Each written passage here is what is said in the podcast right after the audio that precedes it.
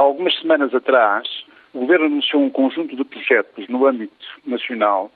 na área da logística que se chamou Portugal Logístico. A meu ver, este estratégico e ambicioso projeto só ficou por tardio. Na verdade, com a globalização e o impressionante aumento do comércio internacional nas últimas décadas, em resultado, como sabemos, da liberalização mundial dos mercados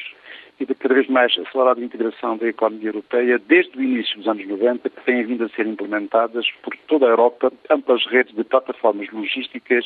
mesmo a dizer, espaços estrategicamente localizados junto de áreas urbanas ou portos, onde se concentram em parcerias público-privadas atividades económicas de elevado valor acrescentado e sofisticadas funções e sistemas técnicos, com bons acessos às principais infraestruturas de transporte, garantindo instalações especializadas de logística, intermodais e de serviços e que conduzam, logicamente, a importantes sinergias entre os agentes económicos e operadores de transportes. São hoje bem conhecidas na Europa as plataformas de Álava, construídas junto ao porto de Bilbao, e apoio aos portos do País Basco, como sabemos, e é de Saragoça, na zona de Franca de Barcelona, hoje, como sabemos, também um dos maiores portos da Europa, na área metropolitana de Turim, em Itália, construída em apoio principalmente ao Porto de Génova e as mais variadas plataformas francesas estrategicamente localizadas na periferia dos mais importantes centros urbanos, construídas para servir as rotas nas costas do Atlântico, no Canal da Mancha e no Mediterrâneo.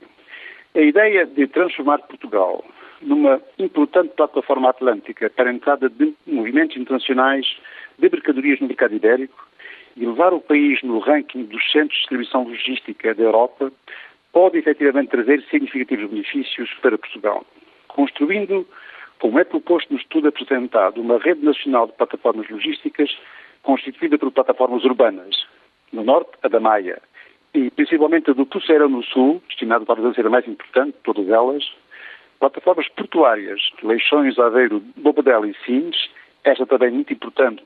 dado o plano de desenvolvimento previsto para o Porto de Sines, e plataformas transfronteiriças, Valença, Guarda, Elvas e plataforma regional de Tunes, no Algarve, não há dúvida de que Portugal poderá vir a ser uma porta de entrada na rota atlântica para os fluxos marítimos e possuir uma estrutura logística que permita captar tráficos aos principais portos espanhóis e, ao mesmo tempo, servir as comunidades autónomas espanholas da Galiza e Andaluzia, de Madrid e até do País Basco. Admite-se que estas, esta rede de plataformas, além de poder ter um papel determinante no reordenamento intermodal e territorial do país e de poder incentivar a transferência do modo de transporte rodoviário para outros modos ambientalmente mais sustentáveis, como o ferroviário e o marítimo, possa cobrir cerca de 93% da economia e população nacional e mesmo captar cerca de 3% do total do tráfego internacional dos portos espanhóis, ou seja, incrementar a atividade dos portos portugueses em cerca de 16% nos próximos anos. Parece indiscutível, assim sendo, que sendo Portugal um país situado na periferia da Península Ibérica, possuindo uma enorme costa atlântica e havendo uma exagerada importância no país do modo rodoviário no transporte de mercadorias, a realização de um projeto que se estima possa reduzir em cerca de 10% os custos logísticos das principais indústrias responsáveis pelos fluxos nacionais de mercadorias. Se prevê possa criar condições para atrair e fixar investimento industrial, quer nacional, quer estrangeiro. E se admite ainda que possa criar a prazo cerca de 5 mil novos postos de trabalho e ainda afirma que nós, Portugal, somos ou queremos ser o centro do Atlântico e não a periferia da Europa, é um projeto que faz crescer água na boca. Seria bom para nós todos, para Portugal e para a nossa competitividade, que houvesse muitos outros projetos com a mesma visão estratégica e ambição.